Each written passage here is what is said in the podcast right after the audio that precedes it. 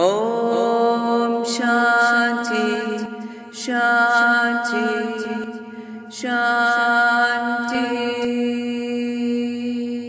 Hola y bienvenidas a este espacio. Vamos a iniciar tomando una respiración profunda, inhalando y exhalando. Vamos a hacer presencia en el aquí y el ahora. Y hoy les traigo un tema que me encanta, que es la sensibilidad. Entender en realidad por qué la sensibilidad es un regalo. Resulta que a mí me costó un poco entender esto. Desde que nací soy muy sensible, demasiado. Cuando yo comencé a entender sobre mi sensibilidad, en realidad fue porque esa misma sensibilidad fue lo que hizo que cayera en una depresión. Y a partir de ahí, como todo mi proceso de transformación, fue que entendí lo sensible que era, ¿no? Desde muy pequeña. Justamente yo les he contado que a mí me encantan los animales, yo estudié primero veterinaria, todo el tema, pero resulta que cuando yo estaba chiquita, eh, pues a mí como que mi familia, como sabían que me gustaban tanto los animales, y yo crecí en una casa como campestre, así con mucho zona verde, me regalaban muchos animalitos, pollitos, patos, eh, tuve un mico, tuve un venado, o sea, una locura.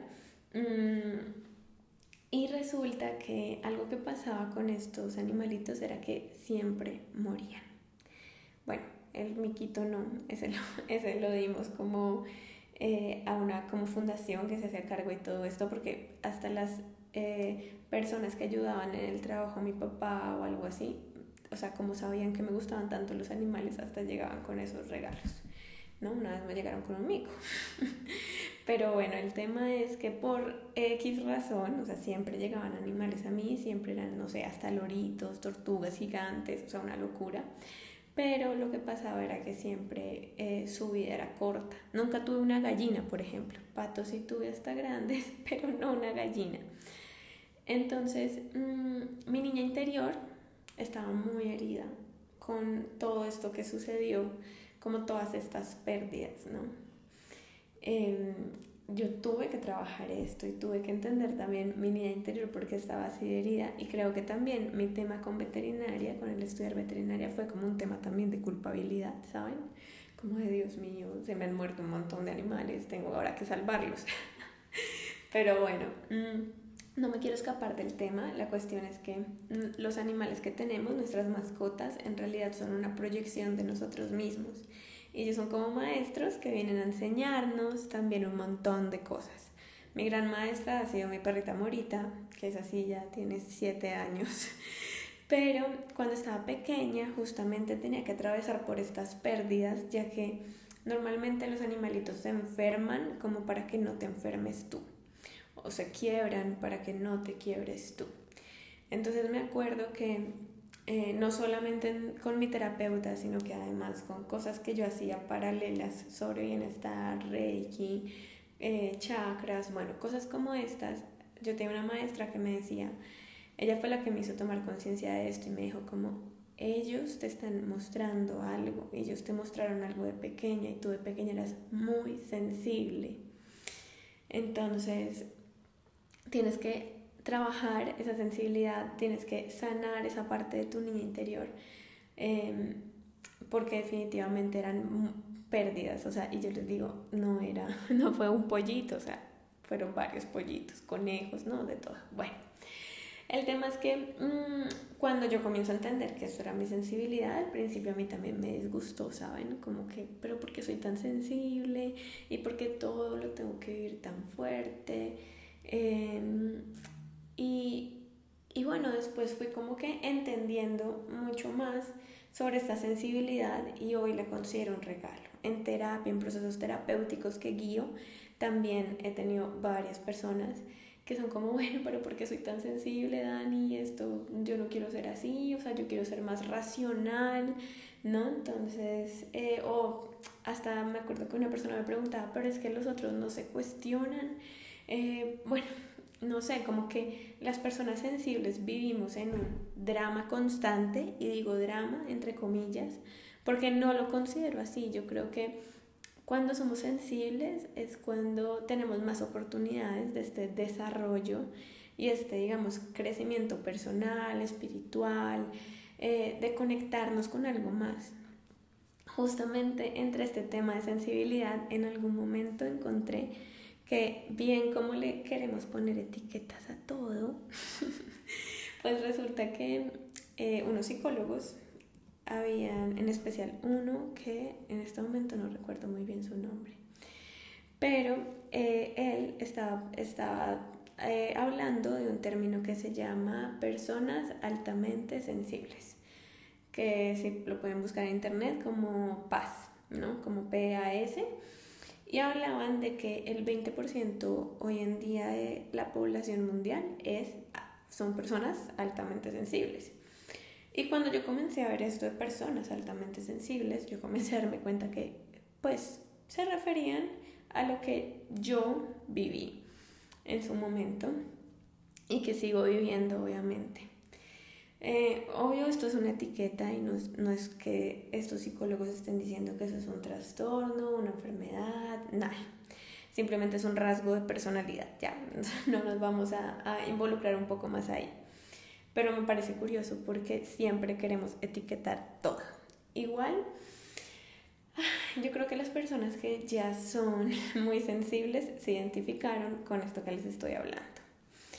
Pero bueno, hoy justamente quería contarles qué es lo que yo he encontrado a partir de ser muy sensible. Y, y por qué lo considero un regalo. Siento que si no fuera así de sensible, nunca hubiera atravesado por momentos tan transformadores como por ejemplo mi depresión. Asimismo, siento que eh, como que esos momentos de crisis han hecho que saque el mayor provecho, que de verdad me transforme y cada vez como que sea de alguna manera una mejor versión de mí. Mm. Entonces, la primera cosa que yo he encontrado a partir de como esta sensibilidad es que hay una mayor profundidad, ¿no? O sea, como que a partir de lo que se vive podemos llegar de forma mucho más profunda a lo que es, a lo que está, a lo que vivimos, a, vivir nuestras relaciones de pareja de igual manera, nuestras relaciones familiares, sociales, eh, además de eso, somos muy empáticos, ¿no? Eso también eh, es como algo que caracteriza el ser tan sensibles. Vivimos también las emociones de las otras personas de forma muy fácil. Para nosotros no es algo mm, extraño o de trabajo ponernos en los zapatos de alguien más. Y realmente creo que esa empatía es lo que necesitamos hoy en el mundo. Además de eso, el ser muy sensible también me ayudó mucho eh, a iniciar este proceso de autoconocimiento.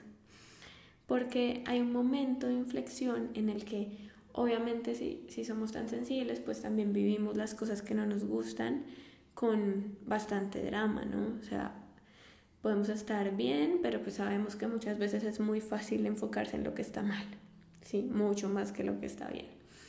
Entonces también digamos que en ese momento, no solo por la depresión, sino también como por la vida en general, hay un momento de inflexión en mi vida donde digo como que, hey, no más, yo quiero vivir bien, ¿sí?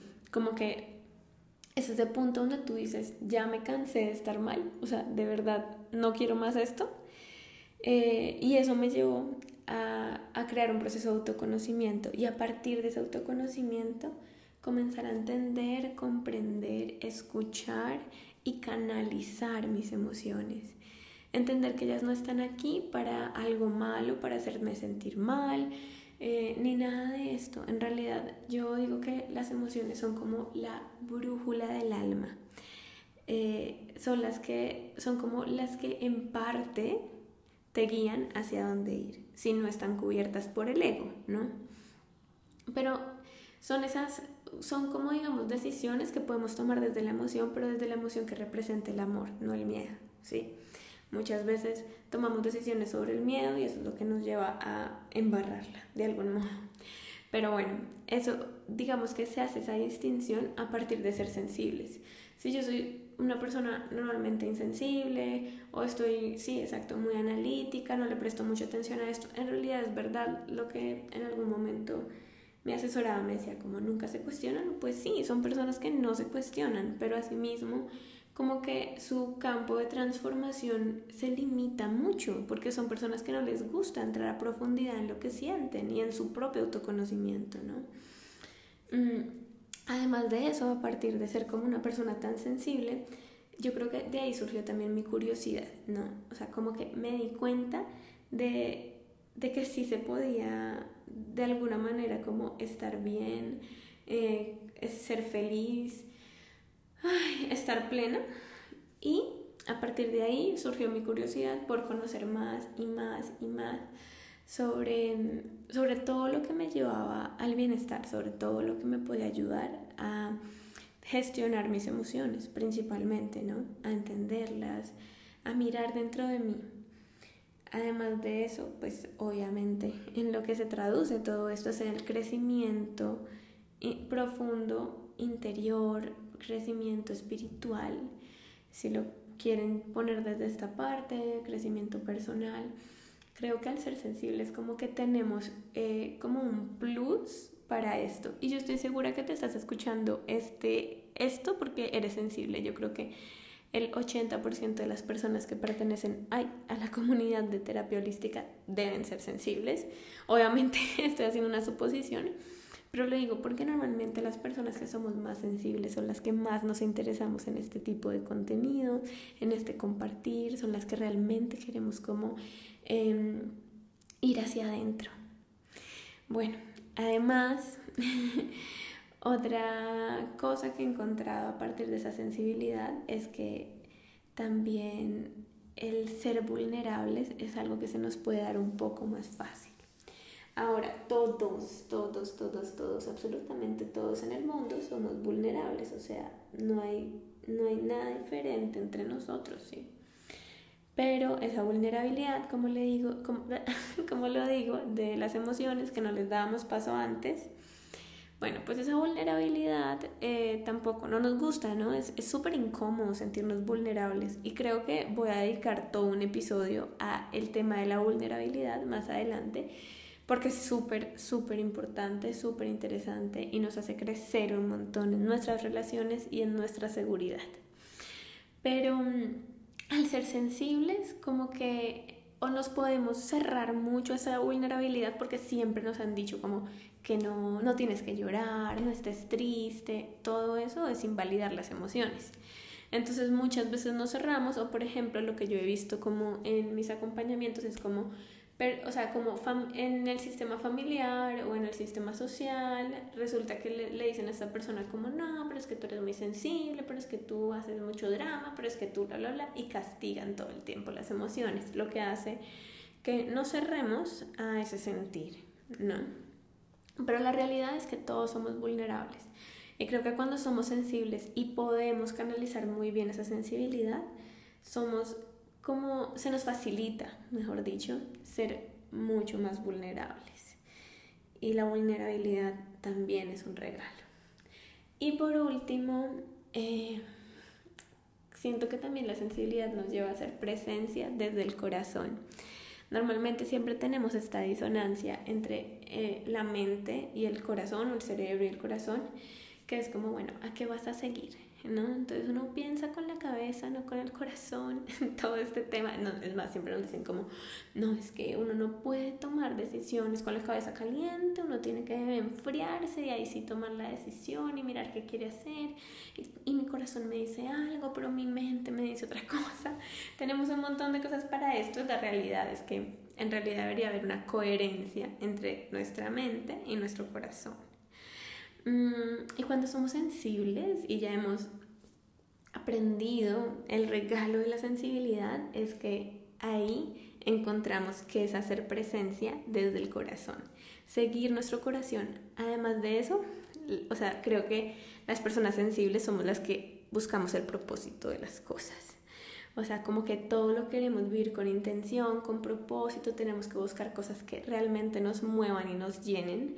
Eh, nos lleva a ser mucho más conscientes, eso no lo había pensado, pero total, ¿por qué? Porque nos va a disgustar estar en trabajos así súper mecánicos, eh, como robotcitos, ¿saben? O sea, como como sí, odio mi trabajo, pero aquí me quedo, aquí me quedo, aquí me quedo, aquí me quedo. Hay un momento dentro de la sensibilidad que ya entramos como en crisis y eso nos hace parar, replantearnos y querer, lo que les digo, encontrar este propósito, encontrar esto como encontrar la intención detrás de todo, ¿no? Entonces también es hacer presencia en el corazón, vivir desde el corazón.